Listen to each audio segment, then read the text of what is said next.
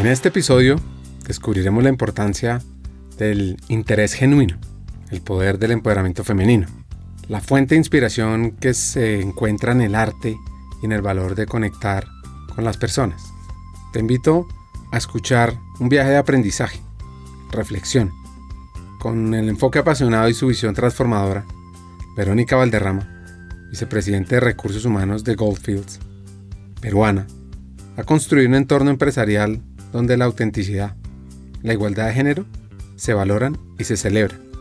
Espero que te inspire como a mí, a través de su trayectoria, y que te muestre cómo podemos hacer una diferencia real en nuestras empresas y comunidades.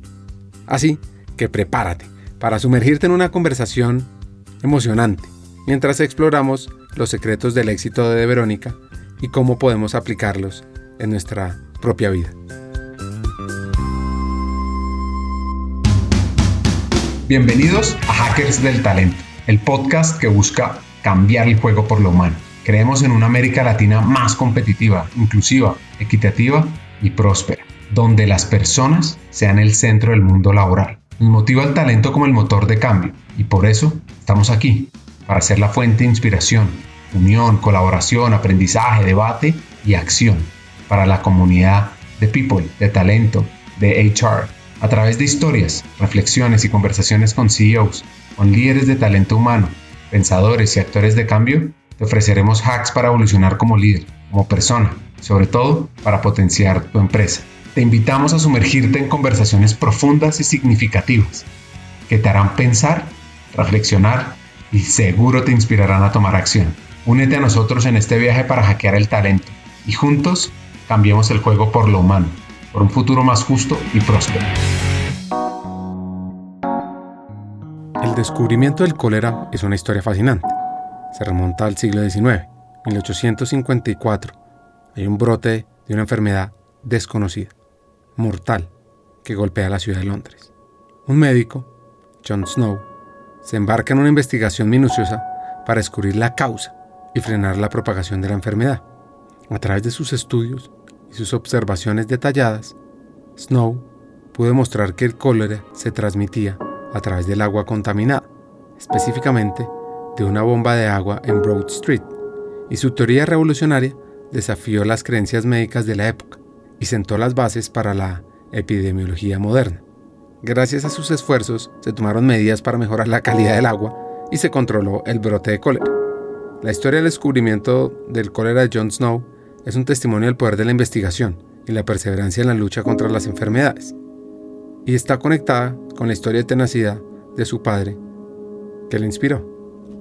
Bueno, muy bien, te cuento sobre mi papá. Mi papá, Jesús Valderrama, un hombre súper dedicado a su trabajo desde siempre. Capaz la mejor enseñanza ha sido la perseverancia. Fue un hombre emprendedor, ha sido un hombre emprendedor toda su vida, ahora ya está retirado, pero con sus propios trabajos y saliendo adelante. Una de las cosas que nos enseñó cuando él era muy pequeño, él venía de una condición económica bastante complicada en su casa, porque mi abuelo era militar y en esa época pues no, era más difícil todavía que ahora los sueldos que recibían. O sea, limitadas. Y él se pagó su propia carrera, trabajaba y estudiaba y se graduó como ingeniero industrial de la Universidad Pública Perú, la Universidad Mayor de San Marcos. Y luego empezó a hacer sus propios negocios y fue un hombre, mi papá sigue vivo, lo que pasa es que ahora él ya está tranquilo en casa, ¿no? pero fue un hombre muy trabajador, súper perseverante, pasó por muchos problemas, el cólera, él tenía una pesquera propia, mandó a sus propias embarcaciones, pero justo vino el cólera, no pudo eh, exportar la pesca, pero era un hombre que se recomponía y se recomponía y se recomponía y salía adelante y volvía a salir adelante y seguía insistiendo. Entonces, súper perseverante, muy metódico, muy organizado. Yo lo adoro,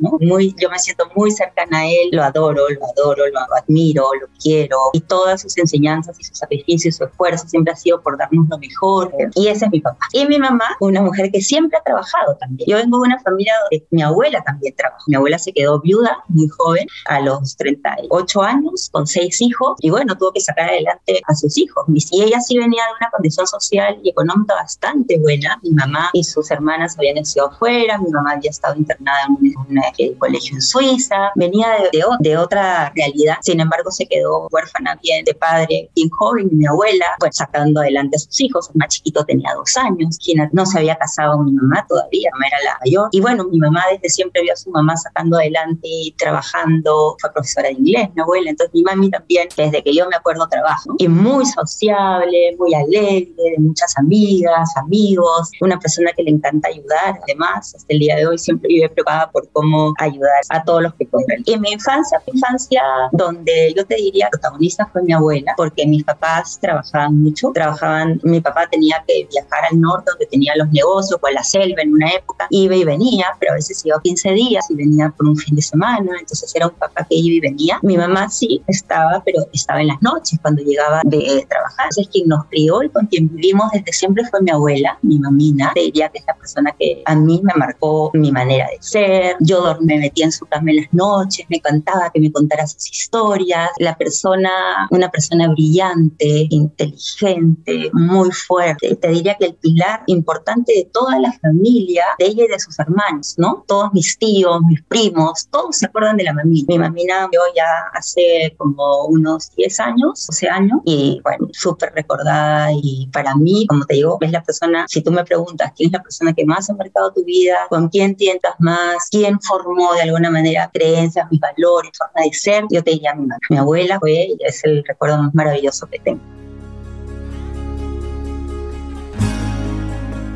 Fernando de Cislo es un reconocido pintor y escultor peruano, un maestro del arte abstracto en América Latina. Tenía un estilo único y vanguardista, y una historia particularmente memorable sobre él ocurrió durante una de sus exposiciones en 1950. En aquella ocasión, presentó una serie de pinturas abstractas en una galería de renombre de la ciudad de Lima. La respuesta inicial del público fue mixta, opiniones divididas sobre su obra. Sin embargo, un día, un joven estudiante de arte se encontraba mirando una de las pinturas de Cislo por horas. Parecía completamente absorto en la obra, tratando de desentrañar su significado, su mensaje oculto. Fascinado por el talento y la audacia del artista, el estudiante decidió acercarse a Fernando y expresar su admiración. El encuentro entre el joven estudiante y Cislo fue un momento trascendental para ambos. El pintor, gratamente sorprendido por el entusiasmo y la apreciación del estudiante, compartió con él su visión del arte y su amor por la expresión abstracta y a partir de ese día comenzó una relación de mentoría y amistad entre ambos, con Cislo guiando al estudiante en su propio viaje artístico. Verónica tiene grandes recuerdos de infancia que giran alrededor de la playa, los amigos y el arte. Bueno, siempre me gustó también mucho dibujar, escribir, me encanta escribir. De chica escribía mucho, me gustaba escribir historias, cuentos y como me gustaba dibujar, hacía dibujos con las historias. Después ya tuve un profesor, pintura, Bamsi Antunes de Mayor, pintor conocido en Perú, muy bueno, ya falleció hace muchos años, pero él me enseñó a pintar con carboncillo, con óleo y tal vez es una faceta que nadie, nadie conoce de mí, ¿no? Y bueno, ya poco, poco tiempo como para hacerlo, pero sí es algo que me encanta y que en cualquier momento lo podría hacer. Más el escribir que el dibujarte. La conexión con el arte está en su familia. En mi familia hay una beta así artística. Bueno, mis abuelos escribían, mi abuelo, por ejemplo, materno, iba a ver una película con mi abuela. Esto lo sé por las historias que me contaba mi abuela, que yo a él no lo conocí, muy joven, pero iban a ver una película y regresaban a la casa y él en el piano tocaba la música, la melodía que había estado en la película, ¿no? Solo de oído. Y era un genio, ¿no? Le gustaba mucho la música. Y luego ya en otras generaciones, también he tenido tías, las primas hermanas mami, con una beta artística, han tenido algunos ansiosos diseñadoras de ambiente, mis primas, por ejemplo, y mi hija está, es directora de cine. Entonces, bien, hay toda una, está metida la moda de por medio, tengo primas diseñadoras de moda que les está yendo muy bien. Y por, por ese lado hay mucho arte, mucha sensibilidad. Mi hijo, por ejemplo, también, mi hijo Joaquín, también estudió dirección de cine como Andrea, pero Joaquín le gusta más la música y la edición. Es un creativo impresionante de todo lo que son letras de canciones, está en Spotify, está en YouTube YouTube, arma sus videos. Y mi hija, más bien como directora de cine, justo ahorita ganó, eh, hace un mes, ganó en la Bernale, salió entre los 200 jóvenes más talentosos del mundo como directores de cine. Entonces, bueno, ya se ha ganado varios premios, está ahorita en Berlín haciendo su maestría. Entonces, nada, el arte está por ahí y la libertad de hacer y, y de ponerle toda la pasión a lo que le haces es lo que me ha servido. Y por eso veo a mis hijos, porque a veces a mis papás, por ejemplo, pero ¿cómo voy a estudiar esa carrera? ¿No? Siempre los, la parte de esa mentalidad de que se van a morir de hambre, ¿no? Pero realmente yo siempre he pensado y soy una fiel creyente que cuando algo te apasiona, cuando lo haces así, cuando vibras haciendo lo que te gusta, no hay forma que te vaya mal. Vas a encontrar el camino. De todas maneras, vas a encontrar en qué poner, depositar ese arte, esa capacidad, esas competencias que tienes. Entonces, yo los veía a mis hijos tan apasionados, tan claros que querían, sobre todo Andrea, mi hija Andrea, tan clara desde los 13 años que quería el arte, que quería la fotografía, que quería cine, que dije, eso es lo que le gusta y vamos para adelante con eso, ¿no? Entonces tanto en su papá como en mí el apoyo a ir hacia adelante en lo que.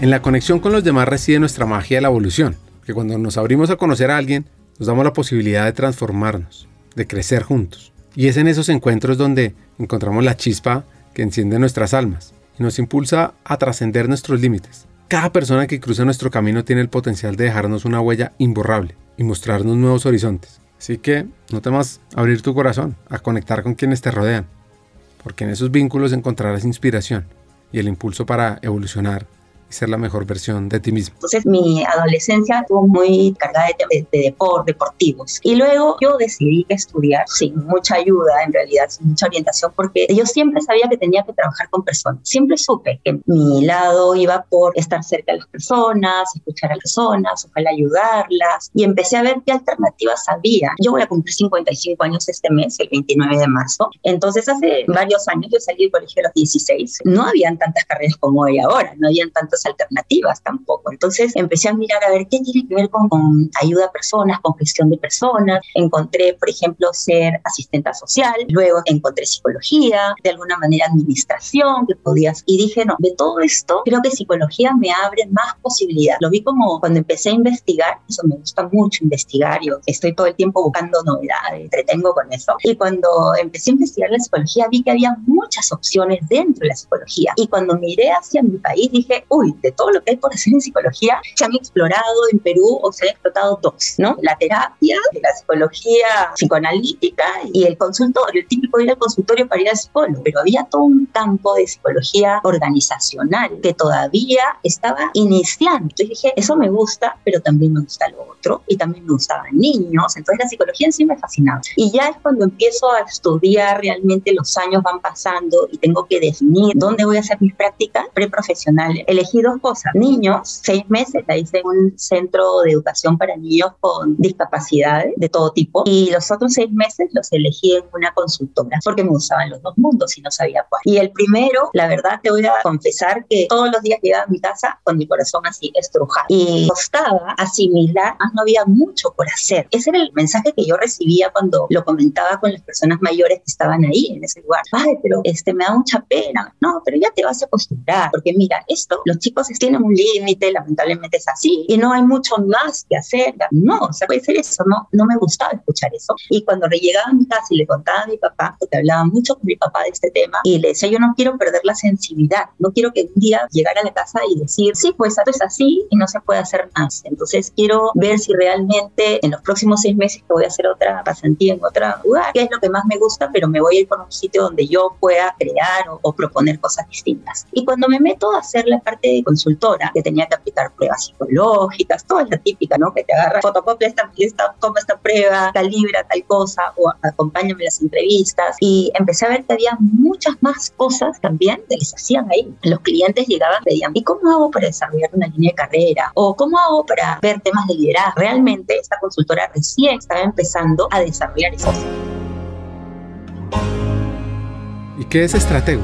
¿Qué pasa al tener 21 años sin haberse graduado? Y abrí a los 21 años mi empresa, constituí mi empresa, se llamaba Strategum y empecé a dar servicios. No estaba graduada, pero estaba ya en mi época de ya sacar el bachillerato. Entonces, perfecto, empecé con mi consultora a dar servicios de evaluación y selección de personas. Y me empecé a mover por el mundo de las empresas. Me, iba y me presentaba, porque tuve muchísima suerte. Como te conté al principio, mi mami trabajaba, trabajó además en una línea aérea 35 años de su vida y tenía muchísimas amistades en el sector de la aviación. Y por otro lado, mi hermana también trabajaba para otra línea aérea. Mi hermana un día estaba con mi jefa, la, la gerente general de empresa de la línea aérea donde ella trabajaba, y esta señora le dice, ¿sabes que Estoy cansada, la gente viene y va, no se engancha con trabajo, además tienen problemas personales, yo me necesito enfocar en las ventas, yo necesito hacer crecer el negocio y no puedo dedicarme a escuchar a la gente, a solucionarle, a seleccionar. Y mi hermana le dice, ah, podrías conocer a mi hermana porque mi hermana tiene una empresa, la empresa era sola, solo yo, además era muy gracioso que era yo. Y bueno, fui, me senté, me presenté donde Sol Aramburu, que es la señora que además es una de las personas que también marcó mi vida porque fue y es una amiga entrañable, muy cercana. Sol me conoció ese día, primera vez que nos veíamos, y hubo tanta afinidad y empezamos a trabajar tan bonito y me dio tanta libertad para yo tomar todos los temas de recursos humanos. Primero, lo primero que me dijo a las tres semanas fue, pero, o sea que yo necesito no que vengas eventualmente, que me resuelvas unos problemas. Yo te quiero del full time. Entonces dije, pero Sol, yo tengo esta empresa, recién estoy empezando, tengo varios clientes, recién, ¿no? Y bueno, hagamos una cosa. Y me dio el mejor de los trabajos. Mira, trabaja para mí de lunes a jueves, de 8 de la mañana a 1 de la tarde. Tienes las tardes libres, ¿no? Y los viernes libres, pero no te voy a poner en planilla. O sea, no, o sea, pero te voy a pagar lo que tú haces al mes con tu empresa. Entonces yo ya tenía garantizado mi ingreso a mi empresa, que igual lo iba a tener por la SAR, pero ella me lo garantizaba. Entonces era como, wow, o sea, el mundo ideal. Y empecé, había una de 60 personas en ese momento, pero después esta línea aérea, que en ese momento era se convirtió en el grupo TACA. Y bueno, pidieron una serie de retos inmensos. Era súper joven, yo recién me había casado.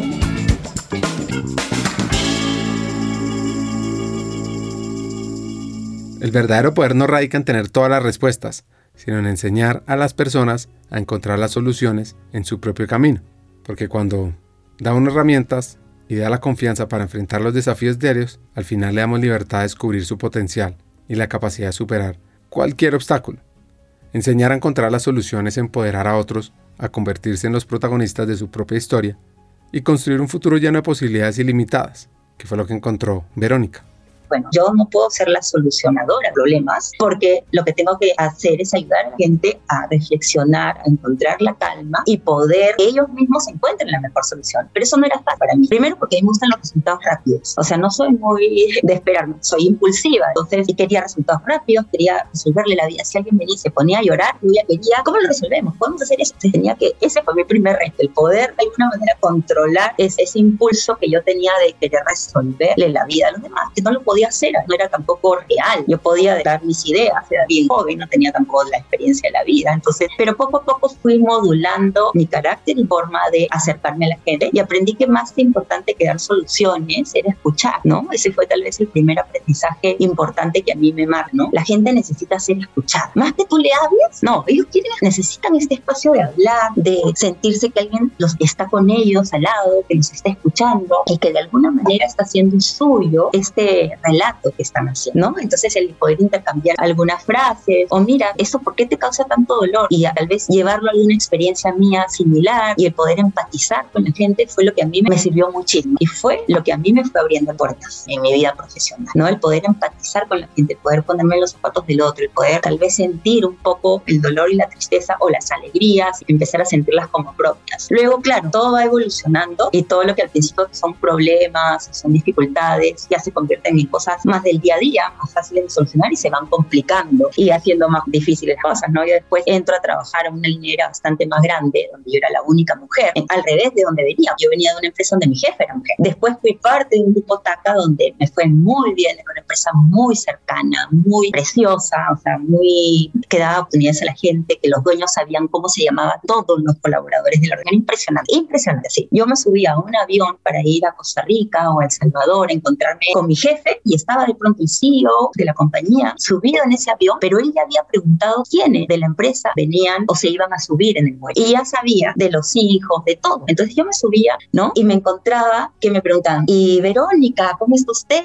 ¿Y qué tal? ¿Y el marido? ¿Y los niños? ¿Y cómo está Andrea? Y era una cosa, esa filosofía y esa forma de trabajo era, y a mí también me marcó mucho. Y es muy gracioso porque la frase era calor, orgullo y pasión, la frase de Taca. Y yo nunca me lo voy a olvidar, o sea, yo la tengo tatuada aquí. Yo puedo haber tenido otras experiencias de trabajo maravillosas, de mucho aprendizaje, de mucha presión, pero realmente el grupo TACA, la filosofía de estar cercano a la gente, de conocer primero a la persona y después al profesional, de escuchar a la persona, fue, es una empresa que para mí fue única con ese estilo. Tuve la suerte, la dicha de caer en esa empresa como mi primera experiencia laboral y que fuera tan humana. En el año 1931, TACA fue fundada como la compañía Transportes Aéreos Centroamericanos en la ciudad de Tegucigalpa, Honduras, por un capitán de origen neozelandés, Lowell Jerex, con una empresa de servicio mixto, es decir, pasajeros y carga. Y TACA inició sus operaciones con un avión Stinson monomotor, y sus rutas llegaron a cubrir todo el territorio nacional. Sus aeronaves ostentaban la matrícula mexicana XH para ser cambiada posteriormente por HR. Unos años después, en 1945, Jerex abandonó la empresa y se trasladó su sede a la República de El Salvador, donde se modernizó y se expandió hasta esta fecha. Y bueno, de ahí el valor del interés genuino son tan poderosas y es increíble cómo a estas alturas de la vida, cuando está comprobado que eso es lo que mueve, que eso es lo que compromete, que eso es lo que hace que la gente se sienta orgullosa del lugar donde trabajar, no todas las empresas lo apliquen, no todos los líderes se compren por completo esto, ¿no? Y trabajen en eso, que yo entiendo que no a todos nos tiene que nacer lo mismo, y pero sí se puede desarrollar, no todos vamos a ser igual, pero ese interés sí se puede volver un interés genuino, si lo practicas, si te interesa, si te das cuenta cómo te sientes tú cuando te, te preguntan familia, por tus hijos, por cómo te sientes, ¿no? Entonces es, un, es como las guerras, digo yo. Es increíble que en este mundo, en esta vida que nos toca vivir, en este momento que estamos sentados tú y yo conectados, haya una guerra, gente muriéndose, matándose, después de toda la historia, de todo lo que sabemos que trae, de toda la desgracia, de toda la tristeza, de todo cómo el ser humano, cómo los seres humanos seguimos cometiendo los mismos errores. Es increíble que con tanta desarrollo de la inteligencia, con tanta creación de tanta tecnología, de tantos inventos, de cura para tantas enfermedades, no podamos vernos al interior de nosotros mismos y reflexionar sobre los valores, sobre las cosas que sí hemos hecho bien para seguirlas repotenciando y sobre los errores para no volverlos a cometer. Es increíble. El interés genuino se refiere a la auténtica curiosidad y atención que una persona muestra a algo o alguien. Es un estado mental en el que estamos plenamente comprometidos y emocionalmente conectados con el tema o la persona en cuestión. El interés genuino implica un deseo sincero de comprender, aprender, experimentar, sin motivaciones ocultas o superficiales. Es un enfoque abierto y sin prejuicios, donde nos sumergimos a explorar, nos permitimos ser vulnerables ante las experiencias y ante los conocimientos que puedan surgir. Al tener un interés genuino nos abrimos a nuevas perspectivas, nos comprometemos de manera más profunda nos convertimos en participantes activos de nuestro crecimiento y enriquecimiento personal, porque a través de ese interés podemos descubrir nuevas conexiones, nuevas soluciones innovadoras y relaciones auténticas. Y Verónica tuvo un jefe que la marcó. Bueno, yo tenía un jefe directo mexicano, don Guillermo Ruiz, que para mí fue como un segundo papá, de la misma edad que mi papá además. Y yo le reportaba a él, en, él estaba basado en, El Salvador y a mí me tocaba ir a darle cuenta todo el equipo de recursos humanos una vez al mes, pero tú no te puedes imaginar lo que significó él para mí. O sea, desde la primera vez que yo fui y con mis compañeras y compañeros, nos invitó a casa, doña Bertita, su esposa, nos preparaba comida mexicana, nos invitaba, cuando él estaba en México, en esa época, pues tú podías, nos daban una tarjeta como si fuera tarjeta de crédito para que tú la pasaras en counter de la línea aérea de TACA y te pudieras subir en el avión. O sea, tú pasabas tu tarjeta de crédito que de verdad era, que no era tarjeta de crédito, era tarjeta de identificación y te subías al vuelo que quisieras. Entonces él, por decirte, ¿han visto el fantasma de la ópera? No, no, yo no lo he visto, yo tampoco. Yo Los invito a México. Yo los invito. Nos invitaba a la obra, nos llevaba a comer a su casa con su esposa. O sea, eso familiar, eso, esa cercanía era increíble. Y a mí me es mucho, porque porque a mí me tocó ser gerente de recursos humanos de toda América del Sur solamente al año estar en, ya como grupo TACA. O sea, yo estuve un año manejando grupo TACA y le reportaba a unas personas que le reportaban a don Guillermo Ruiz. Y de pronto me dijeron, no, pero tú vas a manejar América del Sur y me vas a reportar directamente. Yo tenía mis hijos muy chiquitos, Andrea tendría pues cinco años, aquí dos años, y empezaron mis viajes. Todas las semanas un país diferente, Ecuador, Colombia, Brasil, Bolivia, y dentro de cada país habían ciudades también, ¿no? ¿Y qué pasaba? Que a mí me tocaba, en esa época las oficinas en los diferentes países no eran grandes, entonces no tenían una persona de recursos humanos, era el, la persona de administración y finanzas quien de alguna manera tenía el vínculo conmigo y yo le tenía que dar pautas de cuidado de la gente, de beneficios, o de ir yo a dar alguna charla, qué sé yo, eran poquitas personas en cada estación. Sí, pero ¿qué me pasaba a mí? En este afán que yo tenía de hacer las cosas rápido y bonitas y de una vez y qué sé yo, de pronto visitaba Venezuela y decía, uy, en Venezuela hay que hacer tal actividad y pum, lanzaba la actividad. Y de ahí le contaba mi jefe, don Guille, es esto en Venezuela. Él me contestaba, muy bien señora, la felicito. ¿Y qué va a hacer con los otros países? Porque usted no solamente es jefa de Venezuela. ¿De dónde va a sacar plata para hacer lo mismo en Colombia, en Brasil, en Bolivia, en Chile, en Perú? Y yo, no, o sea, me, iba enseñando. Entonces, de, pronto yo decía, le mandaba, en esa época se usaba mucho el fondo de pantalla como si fuera un papel tapiz. Entonces yo le mandaba este fondo de pantalla con corazoncitos, que seguramente nadie en su vida se lo habría hecho. Y ese era mi estilo. Entonces le mandaba, don Guille, mil perdones, nuevo aprendizaje. De ahora en adelante me voy a poner ese sombrero de toda la región. Efectivamente me equivoqué, pero voy a ver cómo me las para conseguir el presupuesto y poderlo replicar en todos sitios, ¿no? Y así me iba enseñando él en miles de cosas, pero con un cariño, como un papá. Me decía, señora, no ha pensado en tal cosa, señora, ¿no? Y me acuerdo, cumplió, iba a cumplir nueve años en TACA y me llaman para un proceso de selección para otra línea aérea más grande, la más grande de Latinoamérica, súper importante. Y yo dije, no, no voy a ir porque el grupo TACA, yo soy fiel al grupo TACA, yo estoy feliz, yo estoy así, ta, ta, ta, ta. Y cuando tuve la conversación con don Guille, le digo, don Guille, no sabe. Yo pensaba que había hecho pues lo mejor y que me iba a aplaudir y me iba a decir muy bien. Le digo, don Guille, no sabe, me llamaron de tal línea aérea, de no sé qué. Y yo dije que no, porque yo amo Grupo TACA, yo tengo tatuado calor, orgullo y pasión, además usted es el mejor jefe. Y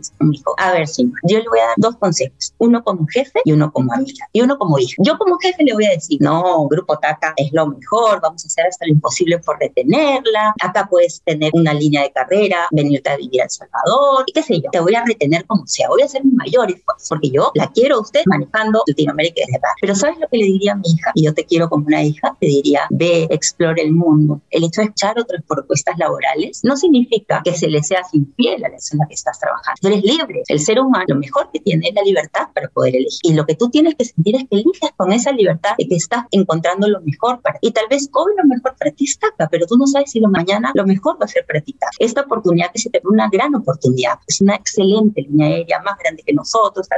Pero bueno, ya dijiste que no, pero yo no puedo dejarte de decir lo que le hubiera dicho a mi hija. Entonces, eso no lo encuentras en cualquier sitio. Eso me nota esa conexión, ese cariño, esa preocupación genuina de mí, de mí como persona, ¿no? De quererme dar el mejor consejo, de quererme, me dio las mejores herramientas de la vida profesionales en cuanto a, los temas humanos y, de querer lo mejor para el desarrollo y demás personas. Eso me dio. Y a lo demás, mi siguiente trabajo, porque ¿qué pasó? Esta línea aérea, pasaron seis meses y me volvió a llamar, la que te dije que le había que.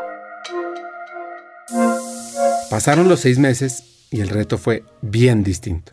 Efectivamente, pasaron seis meses más, me volvieron a llamar para el proceso de selección y acepté ir a la, a la entrevista. Y la verdad es que me fue muy bien. Eh, la propuesta de crecimiento de, en esa época era la TAM, LAM, todavía no era la TAM, en ese era la. Operación iba a crecer 10 veces lo que era. En ese momento volaban solo a dos o tres ciudades del Perú, querían volar a todo el Perú completo, querían poner, había un, dos vuelos al Cusco, querían poner 12 en ese momento al Cusco. Entonces me tocó, te diría, el reto más grande en cuanto a presión de trabajo. Yo dormía dos horas, el crecimiento de LAM fue impresionante. Me tocó ponerme la camiseta de LAM de un día para otro, que fue de un día para otro. Yo entro, dejo acá y al día siguiente, literal, o sea, no me di en un espacio de vacaciones ni nada, quería, tenía ganas de, empezar con todos los retos que habían y me tocó viajar por todo el país, por todo el Perú, abriendo oficinas, entrevistando gente. El reto fue muy distinto, porque aquí era tener pilotos que no habían en ese momento en Perú, gente de mantenimiento, entonces era ir a firmar convenios con institutos técnicos como TechSoup, que es un instituto técnico muy reconocido en Perú,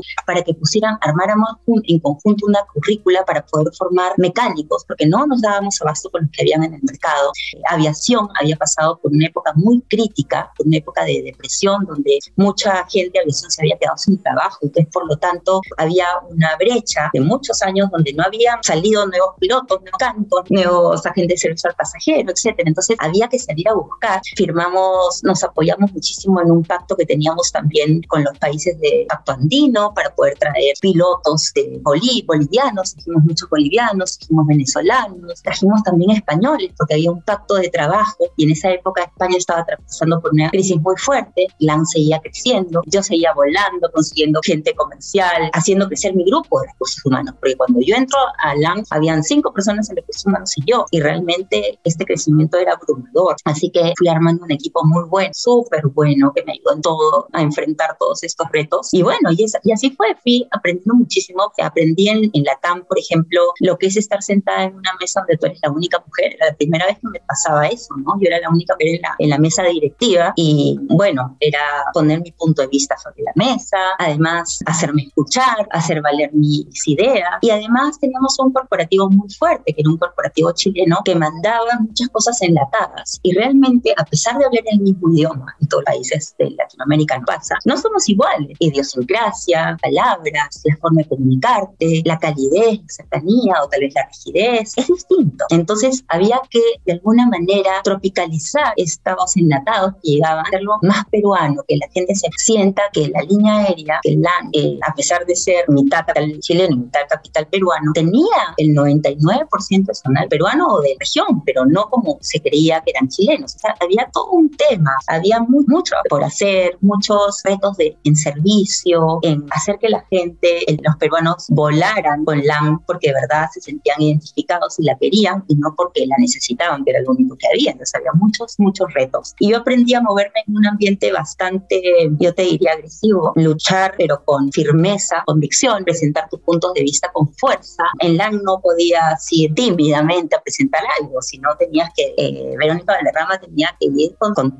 todos los argumentos para que compraran el producto, el proyecto, la idea que tenía y defenderla y sustentar y a veces, por supuesto, aceptar que tal vez no era la más la mejor idea o también escuchar otras ideas para poder enriquecer lo mismo. Dentro de los varios jefes que tuve en LAM, porque fue cada cierto tiempo cambiaban jefes, el primero que me tocó, Vladimir Domch, también fue una persona muy importante en mi formación porque Vladimir era muy, un, líder muy hábil en el sentido que si, por ejemplo, iba a mandar un memo él o una carta o iba a lanzar un comunicado para toda la organización, él redactaba su carta base, por decirlo así, y la circulaba entre tres, cuatro personas en las cuales él confiaba, pero que además eran, éramos diferentes y nos pedía, revísenla y hagan los cambios que ustedes crean convenientes y me la haría. Entonces yo aprendí con Vladimir eso, aprendí en LAN con este jefe que uno, porque es el líder o es la cabeza, no tiene por qué saberlo todo, que está bien decir necesito la ayuda y las ideas además, que es rico trabajar en equipo y que además tu equipo se siente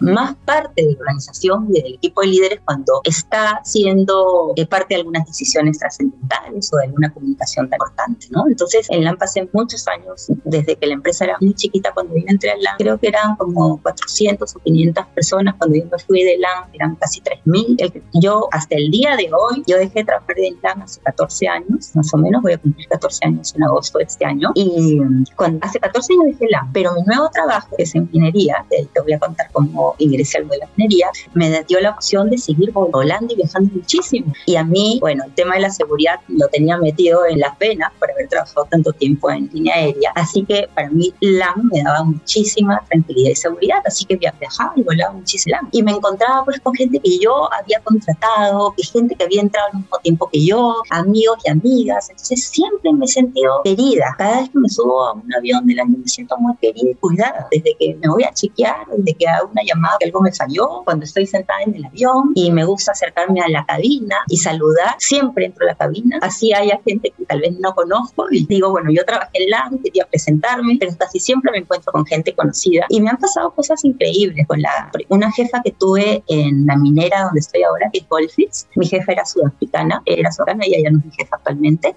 Y nos tocó ir a Cajamarca, donde está la mina, y viajamos en LAN. Y cuando estábamos de regreso ya en la sala de espera para tomar el el vuelo de retorno de Cajamarca a Lima, estábamos caminando por la pista de donde estaba el avión y el piloto me ve en la cabina y baja y agarra mi, carrión, mi maletita y la maletita de mi jefa y la sube. Y mi jefa me dice, ah, o sea, él es familiar tuyo. le digo, no, él es un compañero mío de trabajo de hace años que estaba en la. Y me dice, nunca en mi vida he visto que un piloto ni siquiera, o sea, baje las escaleras para ayudar, nunca. Y yo creo que eso también se fue construyendo en LAN y ese cariño y esa familiaridad y esa cordialidad que se fue construyendo, yo la sigo cosechando, la sigo cosechando con la gente que trabajé, con la que trabajé en TACA, con la gente con la que trabajé en LAN. Y bueno, yo ya, como te cuento, eh, voy a cumplir 14 años en Goldfields.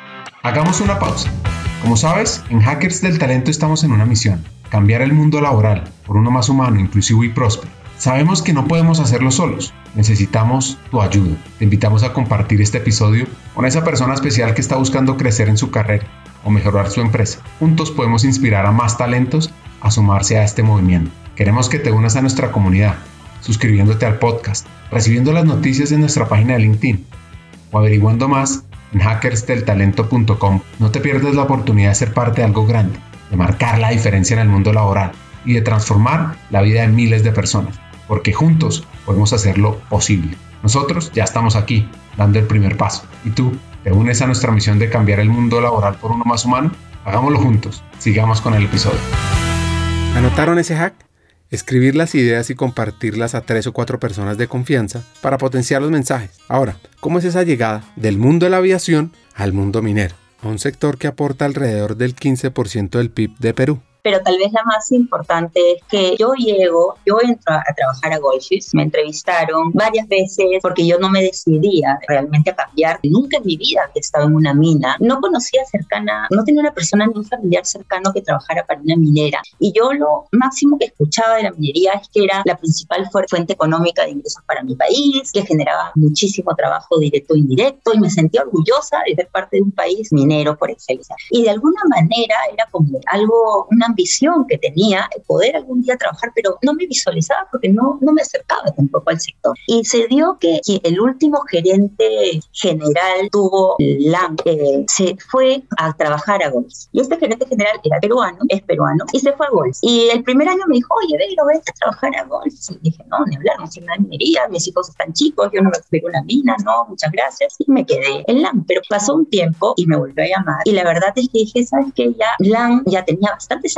ocho años trabajando en LAM. Y dije, es un tiempo de ponerme nuevos retos, nuevas cosas. LAM estaba funcionando bien, caminaba muy bien. Había gente de mi equipo que tenía las competencias perfectas para ya subir y reemplazarme. Y yo decía, sí, es un momento de cambiar. ¿Y por qué no a minería? Voy a hacer el cambio. Y cambio sin realmente ni siquiera haber viajado, conocerla. Cambio porque tenía mucha confianza en esta persona, en este gerente general. Es un hombre brillante. Él es, ya no está en Golfis, él está en otra minera, el Perú, y está haciendo un trabajo espectacular espectacular, yo lo admiro mucho, y él me dio la oportunidad de entrar Y cuando yo entro, paso por todo el proceso, me entrevistan, un proceso además muy interesante porque me entrevistaron directamente, viajaron de Sudáfrica a entrevistarme, y luego contrataron a un headhunter, y este headhunter cuando me hace la entrevista, como la tenemos ahora virtual, yo me había preparado muchísimo, yo no hablo perfecto inglés, y menos en el día a día, entonces me había preparado mucho para poder tener esta conversación en inglés, y sobre todo con los términos y toda la terminología pues específica de recursos humanos y, yo había practicado, entonces ya me sentía tranquila, con cierto temor siempre algo nuevo, pero más o menos preparada para esa entrevista. Cuando de pronto se prende la cámara, al otro lado había un, señor y lo primero pues bueno, Verónica, vida, vamos a, a, conocernos un poco más, me preguntó cuántas cosas personales y de pronto me dice, bueno Verónica, tú eh, quiero que tú te imagines que eres la gerente general, el CEO de Goldfield y de pronto hay un derrame de un químico que causa contaminación en el... O sea... Hagamos una pausa acá, porque me parece muy interesante esa pregunta. ¿Y tú qué responderías? ¿Qué harías? ¿Que no? Pues escuchemos esto, cómo fue en la vida de esta hacker peruana.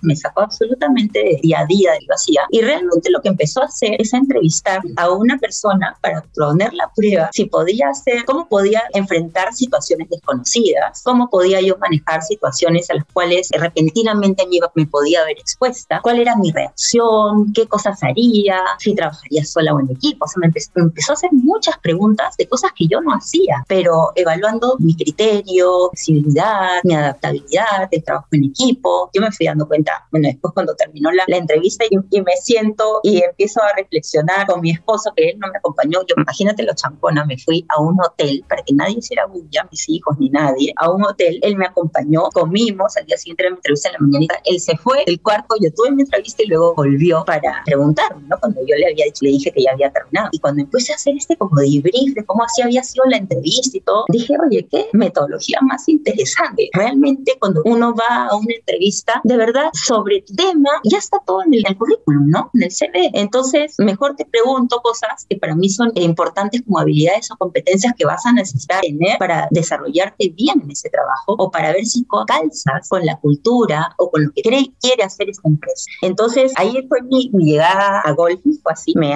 me contrataron, pasé la prueba, pasé las entrevistas y llego yo mi primer día a Golfi y me encuentro con un ambiente súper hostil, súper hostil y no tengo ni temor ni pena en decirlo. Primer día y se encuentra con un ambiente hostil, difícil. ¿Qué hacer uno?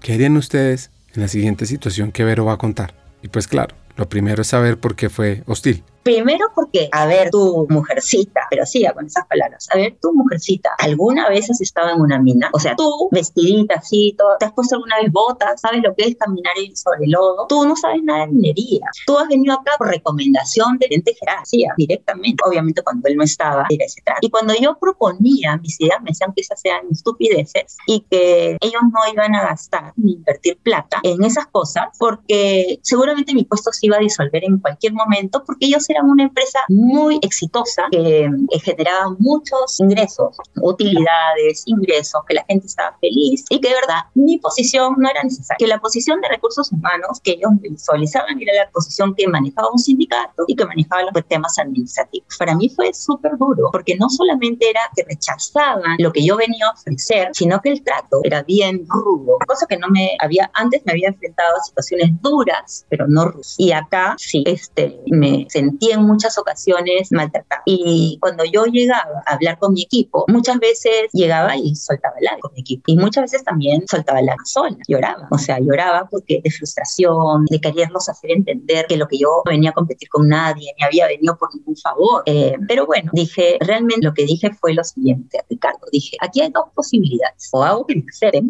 o renuncio y me voy a otro lugar. O sea, yo tenía buen currículum, yo tenía buena trayectoria, yo sabía que podía conseguir trabajo, pero no me iba a ir de un sitio así, de ninguna manera. O sea, para mí fue reto nuevamente, o sea, reto, me iban a poner a prueba y yo voy a demostrar que sí fue. Pero ¿qué tenía que hacer yo para poder encajar en ese grupo? Entonces, lo primero que fue, dije, bueno, tengo que se realiza y con humildad aceptar que no vengo del sector. Efectivamente, yo no soy una mujer, no era en ese momento una mujer, una mujer de minería, no era minera de pasión, nunca había estado en la mina. Y fue el exponerme y el abrirme y el vulnerabilizarme, por decirlo así, decir, sí, efectivamente, lo que ustedes están diciendo es cierto. Yo no vengo del sector, no conozco nunca estado, pero saben que vengo de, de empresas donde el factor humano, la gente, la ciudad, el cuidado de las personas, la gestión de las personas es importantísimo. Y si la combinas con el conocimiento de la industria, que es lo que ustedes tienen, nosotros podemos hacer mucho más potente esta organización. Entonces, si, tú, si yo sumo tu conocimiento sobre minería, si tú me enseñas y yo te enseño lo que yo sé, olvídate. Tú me dices que somos súper exitosos como empresa y que tenemos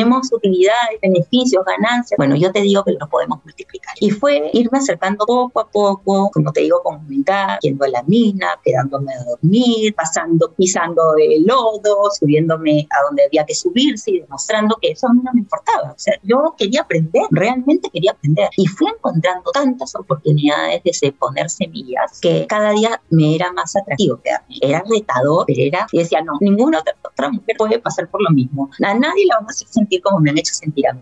Eh, nadie más va a llorar. Y claro, sí, hubiéramos mujeres fueron entrando y sí lloraron y sí les fue difícil, pero juntas como que fuimos abriendo camino y demostrando, o sea, creando una cultura distinta. O sea, creo que Goldfish hoy en día es una empresa admirada, querida y donde todos los que trabajamos ahí nos sentimos orgullosos de donde estamos y de los logros que hemos conseguido como organización, porque poco a poco la organización fue migrando hacia ser una empresa con corazón.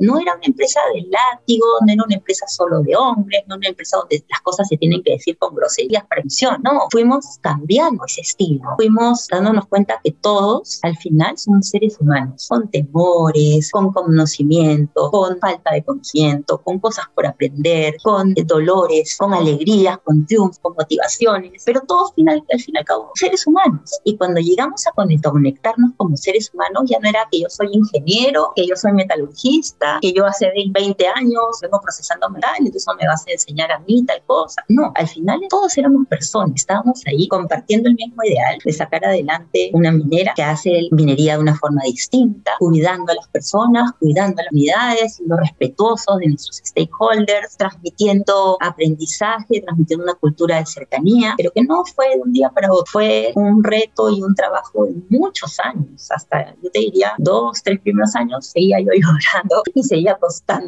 y gente de mi equipo fue dejándome en el camino porque no les gustaba el trato y porque me decían, oye, Vero, no, ¿por qué te tienes que quedar acá a soportar eso? Ni hablar, yo, yo puedo conseguir un trabajo en otro lugar donde la tengo bien. Y, él, y yo, mi respuesta era, no es que me guste el sufrimiento, no es que me guste que me maltrate, sino que nosotros podemos hacer un cambio. Si no hay quien esté aquí peleándola, no se van a dar los cambios. O sea, tenemos que empezar a darle vueltas y girar la rueda. Y de verdad fue increíble porque poco a poco muchos de los líderes se fueron dando cuenta que estar cerca de sus equipos, ellos conocer más de sus equipos como personas, como seres humanos, los hacía más cercanos, podían alcanzar mejor las metas, empezamos a trabajar más interáreas, ya no era que tú eres de finanzas, si tú eres de logística, o tú eres de procesos, si tú eres de área técnica, o tú eres de IT, no, sino que era cómo construimos entre todos esta empresa en la cual todos queremos trabajar, ¿no? Entonces, sí fue a poco. Después de mucho sudor, de perseverar y utilizar su potente interés genuino por la gente, logró darle la vuelta al asunto. Y lo primero que hizo, para saber que podía lograrlo, fue esto sabes que eh, hay dos cosas que me hicieron sentir que podía yo seguir adelante. Primero, que tenía una oficina corporativa que es sudafricana. Y en Sudáfrica la historia nos dice y nos cuenta todas las eh, penurias que han pasado por la discriminación racial, el apartheid, la discriminación cultural. Hablan un montón de dialectos, más de 30 dialectos. Es un país muy que ha sufrido muchísimo. Entonces, los valores y el cuidado hacia las personas corporativamente había, iban a alineados a lo que yo quería que fuera, que sucediera acá. Y el gerente general en ese momento que estaba en Perú también lo quería, por eso me trajo. O sea, me dijo, pero yo quiero que repliques acá lo que hicimos juntos en LAM. Entonces, yo decía, tengo el apoyo de la oficina corporativa y de la cabeza. Entonces, es cuestión de, de seguir dándoles. Y sabes qué? Me gustan, me gustan cosas difíciles. Si fuera fácil, no, me gusta enfrentar. Y pero sí he llorado. Sí he dicho muchas veces, pucha, qué duro, ¿qué es esto? O he sentido que mis compañeros, hombres, pares míos, me decían, después de salir de una conversación muy dura, muy difícil, me decía, uy, Vero, qué fea la conversación que has tenido. Y yo decía, pero si te pareció fea, ¿por qué no interveniste? ¿Por qué no dijiste, oye, un momentito, no me parece la forma, o yo no estoy de acuerdo, están diciendo? Entonces también me daba cuenta que no era una empresa en la que todos pensaban igual, pero que sí habían jerarquías donde algunas personas opinaban y su opinión era tan fuerte que encallaba a otros que pensaban como yo. Entonces dije, yo tengo que buscar aliados. Y fui encontrando aliados. Y fui también encontrando gente que yo pensé que nunca iban a ser mis aliados y que de pronto se convirtieron en mis mejores pilares para sacar adelante las cosas. El gerente de la operación en ese momento era,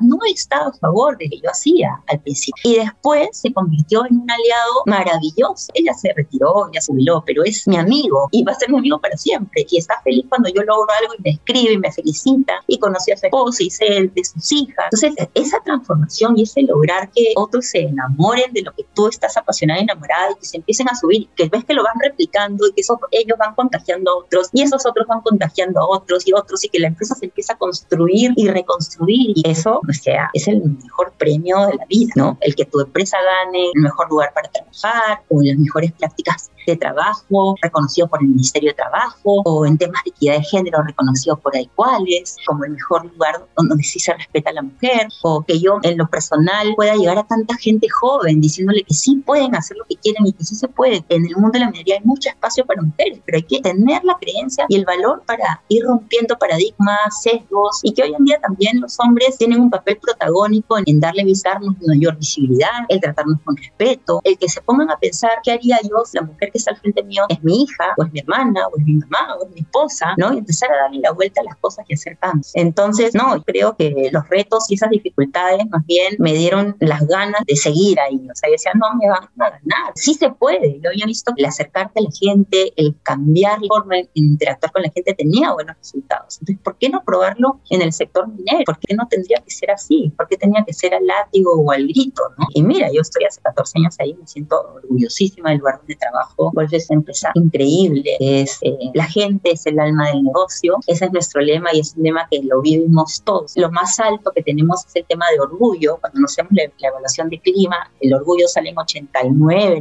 95, no me acuerdo por ciento, porque es una cosa impresionante el orgullo que sentimos de trabajar en una empresa que cuida el medio ambiente, que es sostenible, que se ocupa de las comunidades, que se preocupa por nosotros como colaboradores, que hay una comunicación transparente, genuina, que, eh, que estamos haciendo patria, que estamos, que se preocupa por seguir construyendo a pesar de las dificultades que pueden haber en el país, que, este grupo económico es representativo sudafricano, pero que tiene, invierte en la bolsa de Nueva York, o sea que tenemos inversionistas peruanos de todas partes del mundo, realmente quiere seguir invirtiendo en nuestro país. O sea, nada, estoy en un lugar muy bueno donde trabajar, feliz de estar en Goldfields. Tengo un equipo de trabajo increíble, o sea, te diría que es el mejor equipo de trabajo que he logrado consolidar en toda mi experiencia laboral. Uno va construyendo, va viendo que en el camino encuentra gente que sí, que no, pero hoy en día tengo un equipo maravilloso que me permite disfrutar de mis vacaciones, que me permite decir que me siento mal porque me dio COVID y quedarme en mi casa descansando y sé que van a sacar de los temas, que me permite pensar que en tantos años me puedo jubilar porque hay que darle espacio a más gente, ese equipo está súper preparado. Entonces, nada, estoy feliz de equipo y agradecida a la empresa en la que estoy.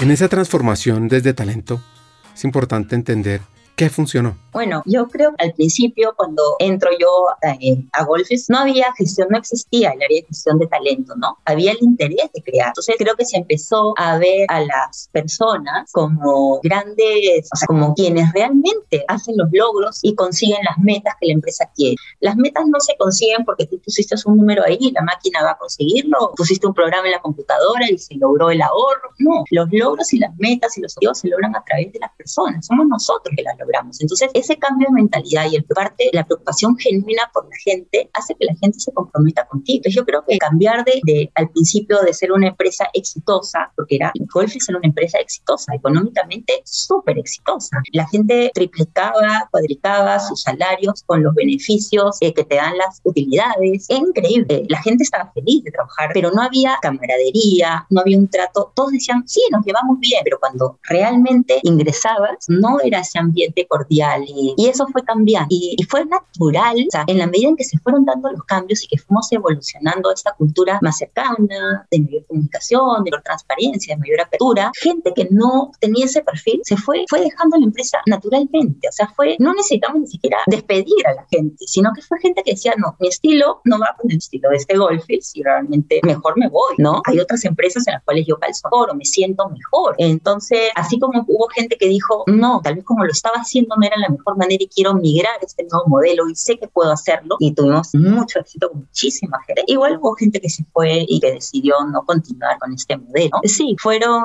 tal vez yo, yo sí tengo un recuerdo muy fuerte de un evento en particular que vi en la minería, en Goldfield, que fue una, en ese momento ya el jefe que tenía ya se había ido para trabajar otra minera, tenía un jefe nuevo y este jefe nuevo nos dice a los vicepresidentes, vámonos a Camarca a reunirnos con todos los gerentes que están allá para escuchar en forma directa qué cosas tienen que decirnos y en qué cosas podemos mejorar. Y fuimos todos los vicepresidentes y nos sentamos en la U, en la parte baja, por decirlo así, enfrente a todos, estábamos los vicepresidentes con el CEO y a los costados los gerentes de Lima y de Caja. Y empezaron a parar los gerentes de la opresión y a decir que las áreas de soporte como recursos humanos, como el área legal, como el área de relaciones comunitarias, eran áreas de soporte que estábamos para servirlos a ellos. Que sin las áreas operativas nosotros no seríamos nada, que nosotros comíamos gracias a ellos y que nosotros éramos como los cocineros, como los jardineros. Yo lo digo sin menospreciar ningún trabajo, es menos que otro, pero en ese momento lo pusieron sobre la mesa como si fuera así, ¿no? Ustedes están para cocinarnos, para como la cocinera, como el jardinero, como para arreglarnos el todo, para que nosotros podamos trabajar tranquilos y poder generar los beneficios que al final ustedes también van a recibir. Realmente a mí me impactó ese comentario. Fue uno de los comentarios, uno de los momentos más duros, diría yo, porque empezaron a hablar mucho de que no conocía, que recursos humanos no conocía, no estaba sensibilizado con la realidad de, de la mina y fue un ataque muy directo y muy hostil. Yo dije, bueno, perfecto, eso es lo que piensan. Mañana les dije, no, yo me paré y dije, bueno,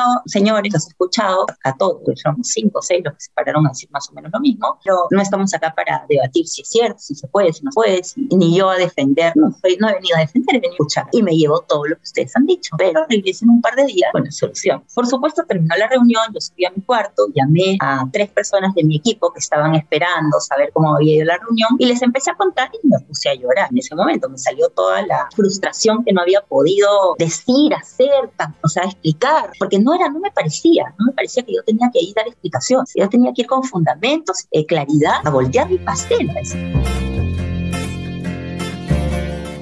Cajamarca, que en quechua se pronuncia Cachamarca, pueblo de espinas, refundada en 1549 como San Antonio de Caxamarca, en una ciudad peruana capital del distrito de la provincia y del departamento homónimos, localizado en el lado oriental de la cadena occidental de la cordillera de los Andes, en el valle interandino, que forman los ríos Mashcón y Chonta, a 2.750 metros. El valle de la actual Cajamarca se desarrolló la cultura cajamarca, la cual pasó a ser parte integrante del imperio inca antes de la llegada de los españoles. En 1532 se produjo en este lugar la captura del inca Atahualpa durante la conquista de Perú, y en la época del virreinato del Perú mantuvo su categoría de villa hasta 1802, poco antes de la independencia, cuando empezó a ser considerada ciudad y recibió su escudo de armas. Es conocida por su celebración del carnaval y otras fiestas de carácter religioso como Corpus Christi y Semana Santa.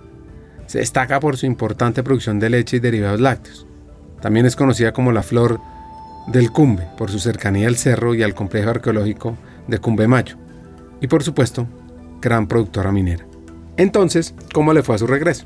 Entonces volé al día siguiente a Lima, me senté con mi equipo y armamos para cada punto que ellos habían levantado toda la explicación y cómo lo podíamos revertir o cómo lo podíamos hacer mejor. Y saqué cita con cada uno de los gerentes y volví a volar después de dos días a Cajamarca y me acompañó una de las personas de mi equipo. La primera reunión que tuve con el primer gerente, que estaba ya solo, él, no, pero Vero, no fue así, no fue tanto, no, es que no es tanto como tú dices, la verdad que sí estamos contentos con esto. Nuevamente a otra realidad, que cuando estaban en grupo, pues estaba la valentía de decir las cosas, pero cuando la persona estaba una enfrente de la otra, no era así. Y me fui dando cuenta que pasaba mucho con muchas cosas, ¿no? Que no era, que había que construir, que había que construir confianza, que había que construir credibilidad. Y fuimos trabajando y trabajando. Y ese fue un momento tal vez de quiebre que yo tuve en mi vida y ahí busqué, busqué ayuda, busqué ayuda fuera de la organización, busqué ayuda donde una persona que para mí es mi mentor, una persona que ha estado y está siempre ahí, que me ayudó muchísimo. Él es colombiano, Manuel Solórzano. Y Manuel fue para mí la claridad y el soporte que yo necesitaba en ese momento, porque yo fui a decirle, Manuel, ¿cómo hago? Tener la fuerza para poder entrar y hacer los cambios que se necesitan hacer. ¿Qué hago? O sea, ayuda, ayuda, porque yo trato de humanizar, de, conectar, pero sigo encontrando estas barreras. Y con Manuel empezamos a desarrollar una forma de, de enfrentar muy bonita, porque fue a través de las historias, a través de juegos, a través de actividades que nos fueron haciendo caer en cuenta lo que yo yo te dije al principio, todos somos humanos. No importa si tú eres ingeniero con 20 años de experiencia, si tú eres, si tú estás en minería hace 10 años, si yo soy psicóloga y nunca he ido a una mina, no importa si tú me trabajas transportando no, al final Ricardo es un ser humano, Verónica también, y los dos tenemos acciones, deseos, gustos, tristezas, momentos crudos, difíciles, y cuando los empezamos a compartir a través de actividades lúdicas, solamente este grupo muy pequeño, éramos 12 personas, y donde también se involucró, se involucró yo fui la única vicepresidenta que trabajé en este, equipo, pero sí se metió a trabajar con nuestro CEO, la empresa en ese momento era, otro CEO, y el, el vicepresidente de operaciones que yo te comenté que al principio era uno de los opositores. Y no te imaginas el vínculo y la transformación que empezó a darse en ese equipo. Empezamos contando cosas simples, terminamos contando cosas dolorosas, terminamos llorando todos. Yo era la única mujer, pero todos lloraban cuando contaban los momentos difíciles, o la tristeza más grande, herida, o la persona que más había impactado en sus vidas, cómo había sido, o dónde se veían en los próximos años, o a qué le tenían miedo, ¿no? Y el ver a, a estos hombres fuertes, ingenieros, grandes, que hablaban así, con voz ronca y fuerte, contar que para uno de ellos, por ejemplo, tenía miedo cuando se quedaba solo en casa, en oscuridad, y tenía que dejar luces encendidas cuando su familia iba a Lima y él se quedaba solo en la, en la, casa en Cajamarca, por ejemplo. Y era como, o sea, y que lo pueda contar y que se atreva a delante de sus otros compañeros. O otro que dijera, el dolor más grande de mi vida fue cuando mi esposa se enfermó de cáncer y yo no me imaginaba criando a mis dos hijas solo y sabía de esa hospitalización no iba a regresar a la casa. Y este hombre lloraba mientras contaba el dolor tan grande de, ir perdiendo cada día un poquito más de su esposa y cómo se acostaba con ella en la cama de la clínica y no quería dejarla y cómo la abrazaba y mientras tanto lloraba y tú mirabas alrededor del grupo y todos llorábamos, ¿no? Entonces fue una conexión demasiado poderosa, una conexión con el corazón, una conexión que nada la puede romper. O sea, ¿cómo no vas a hablar de un problema rutinario de que el mineral que me estás pasando no es de la calidad que yo esperaba o que no estás cumpliendo a tiempo con darme el dinero para pagarle tal proveedor, esas cosas pasan a ser secundarias, esas cosas pasan a ser fáciles de tratar. Cuando ya has abierto tu corazón, ya has contado cosas tan íntimas, tan importantes, su vida. Entonces, el trabajo en equipo se facilitó increíblemente, la comunicación increíblemente, ya nos miramos diferente, ya nos preguntamos sobre nuestras vidas de una manera distinta y esa conexión sigue hasta el día de hoy. Y nosotros mantuvimos ese equipo y lo fuimos haciendo más grande, más grande y luego lo replicamos en otras áreas, pero no áreas, sino, no te diría áreas, sino en otras funciones y en otras jerarquías de la organización. Entonces, sí, en ese momento habíamos estado los gerentes conmigo como vicepresidente, el CEO y el vicepresidente de operaciones. Después dijimos, esto mismo lo tenemos que bajar. Ya, vamos a hacerlo con los gerentes, luego vamos a hacerlo con los jefes. Y lo fuimos replicando, replicando, replicando. Fue lo que hoy es Wolfis, fue, nació de ahí.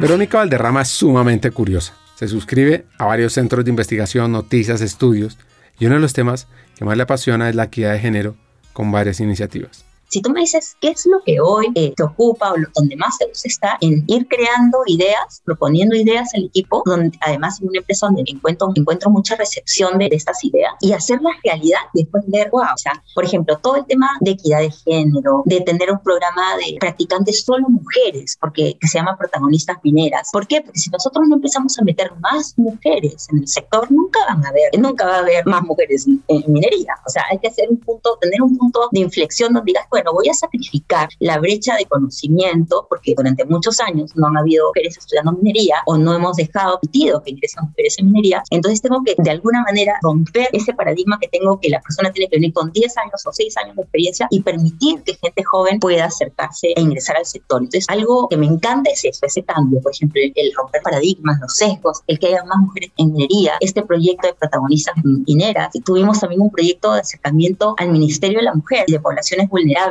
porque veíamos que en Cajamarca, donde nosotros estamos, hay mucha agresión contra la mujer y con los niños. Entonces, y no tenían un lugar donde ellos ir, acudir a poder encontrar apoyo, soporte. Entonces hicimos este convenio para crear el primer centro donde la gente podía ir a buscar ayuda, soporte, etcétera. ¿no? Entonces, ese otro reto y hay cosas que me encanta hacer, cosas distintas. También ahorita estamos con un proyecto que ya tiene un año que es Working Moms, que son las mamás que por tener esta disyuntiva cuando son madres madre de quedarse en casa cuidando al niño o al, bebé o volver al trabajo y elige quedarse en casa cuidando al bebé, muchas veces pasan uno, dos, tres años y el volverte a enganchar con la competencia que hay en la actualidad es muy difícil. Entonces, hemos creado un programa en el que las esposas de mis colaboradores pueden engancharse con nosotros durante un año de trabajo en el área, por ejemplo, hemos tenido recursos humanos todo un año a una mamá que decidió estar alejada de su trabajo de recursos humanos por cuidar a su hijo. Y hoy le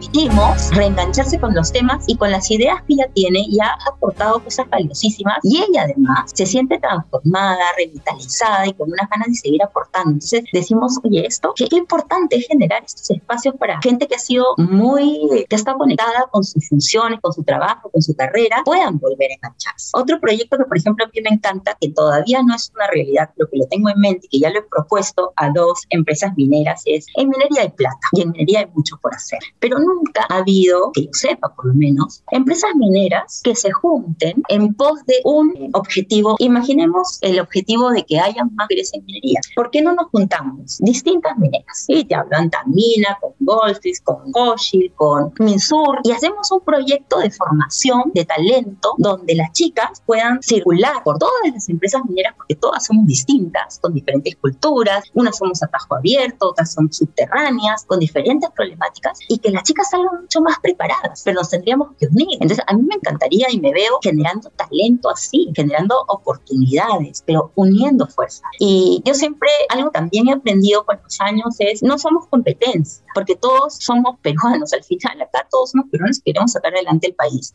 Y todos somos mineros los que estamos en esta industria y todos queremos sacar la minería a flote, en un país donde increíblemente se genera muchísimo dinero por la minería, pero hay un gran porcentaje de gente antiminera.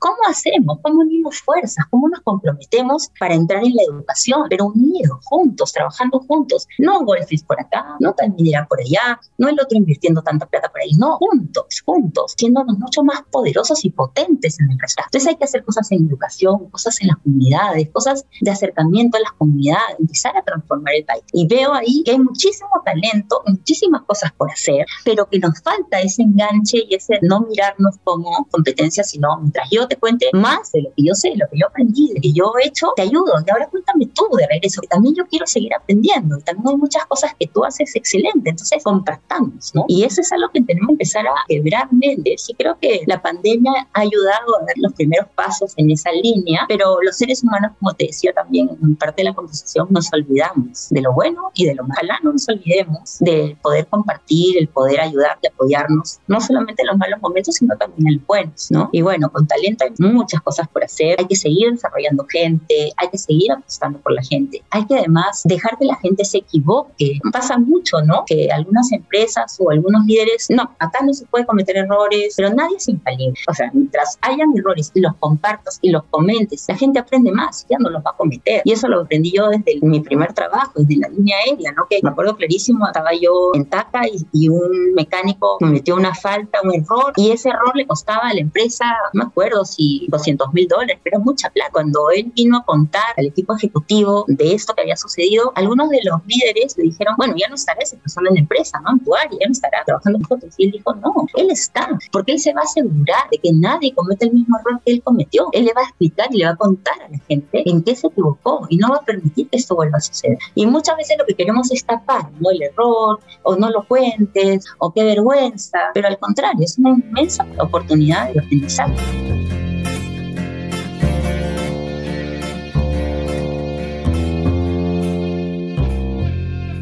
Como saben, el propósito de Hackers del Talento es humanizar las empresas y potenciar la competitividad de América Latina. Y esa es la visión sobre este tema que tiene la primera hacker peruana invitada en este podcast.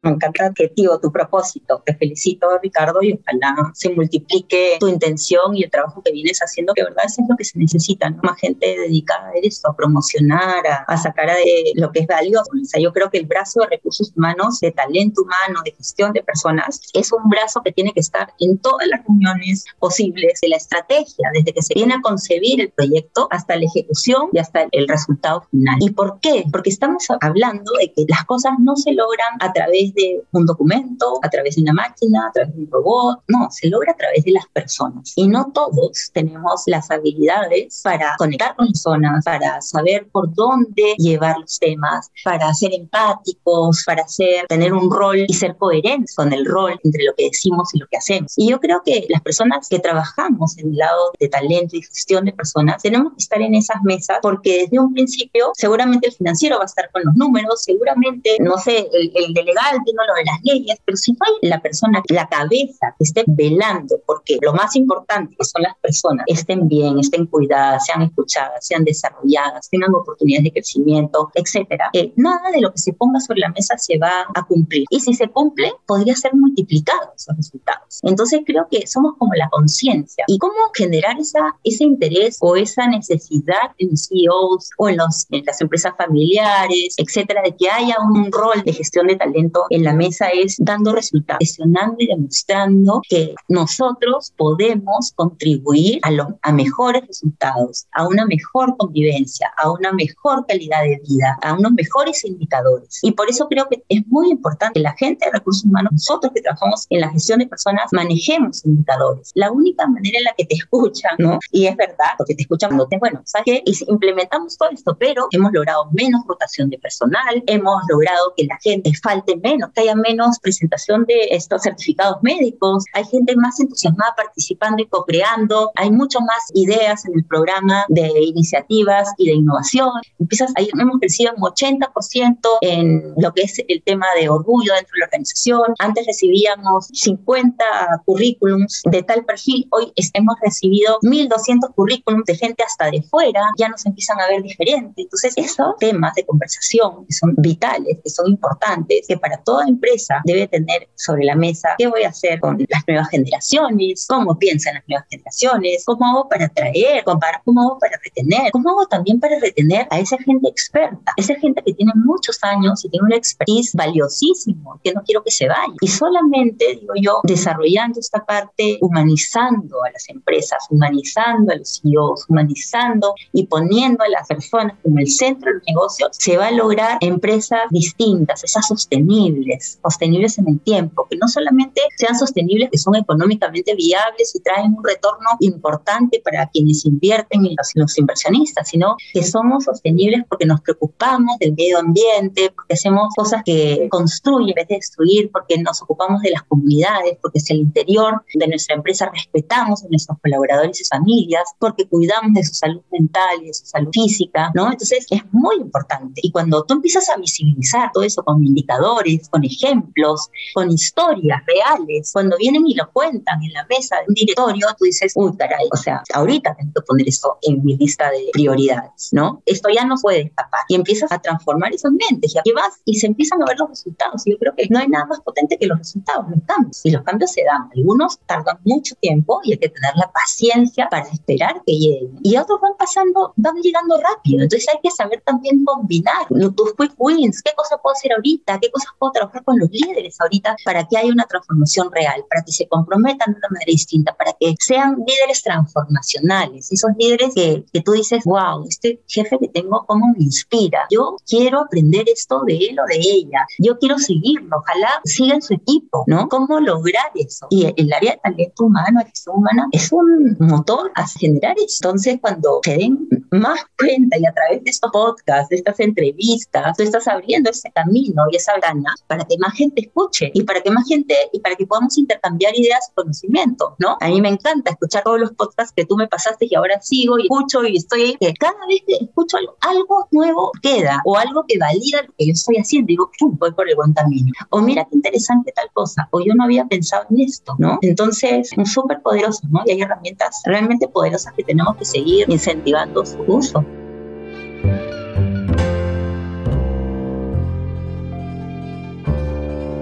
Como Al Gore dijo una vez, el talento humano es nuestra mayor esperanza. Si somos lo suficientemente valientes para dejar que florezca, seremos capaces de superar cualquier desafío y construir un mundo mejor para las generaciones venideras. En cada empleado reside el potencial para marcar la diferencia, para innovar, para ser agentes de cambio. Cuando empoderamos a nuestro talento y lo alineamos con una visión compartida de sostenibilidad, desatamos una fuerza imparable que trasciende los límites de la empresa y crea un impacto positivo en la sociedad y el planeta. Juntos, como una comunidad de hackers del talento, podemos construir un futuro más sostenible y próspero para todos. Ibero tiene una idea poderosa con la juventud. Y yo creo que pasa desde los colegios. O sea, pienso que la juventud, mientras más escuche y conozca de las opciones que hay, se puede enamorar de las carreras y de algunas formas de hacer las cosas. Creo que el mundo de recursos humanos está muy dedicado a trabajar dentro de la organización, dentro de la empresa y poco contándole a la juventud, a los chicos, las capacidades que tiene alguien desde recursos humanos de transformar vidas, de transformar organizaciones, de transformar incluso todo un país o una industria. Y cuando los chicos empiezan a darse cuenta de ese poder que pueden tener y de, ese contacto y de esa humanidad y de poder llevar y poner corazón, yo creo que se va a ver mucho más gente enamorada de, este mundo de recursos humanos, ¿no? Lo que pasa es que hay falta de conocimiento, cosa que estudian ahora más los chicos. Oye, tecnología, que la computación, que la ingeniería, porque hay más publicidad, se habla más, hacen más, hacen más ruido. Pero caramba, ¿cuándo nos ponemos los de recursos humanos a hacer más ruido, no? ¿Cómo agarramos como comunidad y vamos a visitar colegios, a visitar universidades, cuando los chicos están todavía no están definidos, todavía tan claros en qué van a estudiar o hacia dónde se van a ir, ¿no? Y creo que nos falta eso, y esa es responsabilidad nuestra. No van a ir, no va a aparecer cualquier por ahí a hablar de recursos humanos o un profesor en, el colegio hablar de, no, seguramente les habla muy en general de las carreras más típicas o de las que son más rentables o de las que son atípicas también, pero esa es responsabilidad nuestra. Creo que tenemos que sembrar más semillas de lo potente que es nuestra posición, porque antes era recursos humanos, ah, administración, ah, la planilla, ah, salud, pero se fue ido transformando transformando nuestro rol y la importancia. ¿Por qué se ha ido transformando? Porque nos hemos hecho más visibles, porque en los momentos difíciles hemos puesto el soporte necesario y lo hemos visibilizado. Entonces, igual, si queremos más gente, más chicos que se metan en el mundo de recursos humanos, tenemos que contar.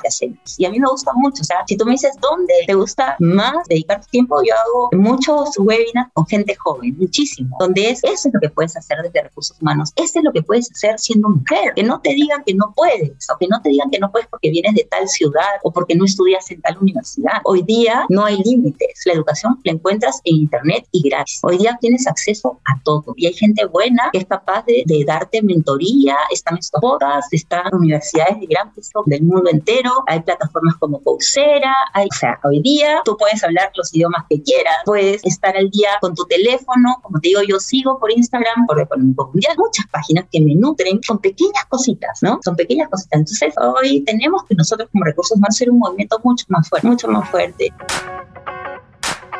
Para ir cerrando el episodio, un par de consejos el mejor consejo que me han dado, ser coherente, ser siempre, decir y hacer de la mano, las dos cosas. No puedes pregonar algo que no eres, no puedes pregonar algo que no vas a cumplir, no comprometerte con algo que no vas a poder dar. Entonces, la coherencia, y eso me lo he aprendido, es el mejor consejo que de verdad he recibido y que yo puedo, bueno, te voy a dar Dios otra vez, pero es un buen, muy buen consejo, porque a ti te admiran, te siguen, te creen, te quieren en la mesa de negociación, el sindicato, porque saben que si estás sentado ahí, tienes una credibilidad ganada por lo coherente que eres y piden que estés ahí. Y eso tiene un valor para organizaciones, para los grupos, para lo que sea coherente, ¿no? Y el mejor consejo que yo puedo dar es siempre ponte del otro lado. Si te toca despedir a alguien, ¿cómo te gustaría que te despidieran a ti? ¿Qué palabras te gustaría escuchar? ¿Cómo te gustaría que te traten? Si vas a contratar a alguien, si vas a felicitar a alguien, si vas a reprender a alguien, si vas a llamar la atención a alguien, si vas a dar un feedback, si vas a lo que sea, ¿cómo te gustaría que lo hicieran contigo? ¿O cómo te gustaría que lo hicieran con tu hijo si tu hijo está al frente? Y te apuesto, te aseguro que las cosas cambiarían totalmente, porque nunca o, muy pocas zonas se ponen en ese lugar y hacen las cosas como si fuera un trámite, como que ya, tengo que despedir allá, acá tengo los documentos, le voy a dar estos beneficios, se tiene que estar contento y tranquilo porque mira, no hay una causa tan fuerte, en realidad es por esto, por esto, no está bien al perfil, se tiene que... ¿A ti te gustaría que te dijeran eso? ¿O te gustaría que te explicaran? Salir con algo como agradecido. Es increíble, pero a mí me ha tocado pedir gente que después me han mandado ramos de flores o tarjetas y me dicen, ¿cómo haces? ¿Y sabes cómo Soy yo con el corazón tratando a la otra persona como me gustaría que me traten a mí. Y ese es el mejor consejo que puedo dar. Conversar con Verónica Verderrama, peruana, inspiradora, motivadora, es ejemplo para muchos en otros sectores. Le deja a uno varios hacks. Aquí viene el primero. Pongamos en práctica el interés genuino por la gente, por los empleados, por las personas que nos rodean. 2. Escuchar. Sobre todo mostrarle a la gente que los estamos escuchando y que tomamos decisiones basados en esos procesos de discusión suma, o más bien multiplica para el futuro.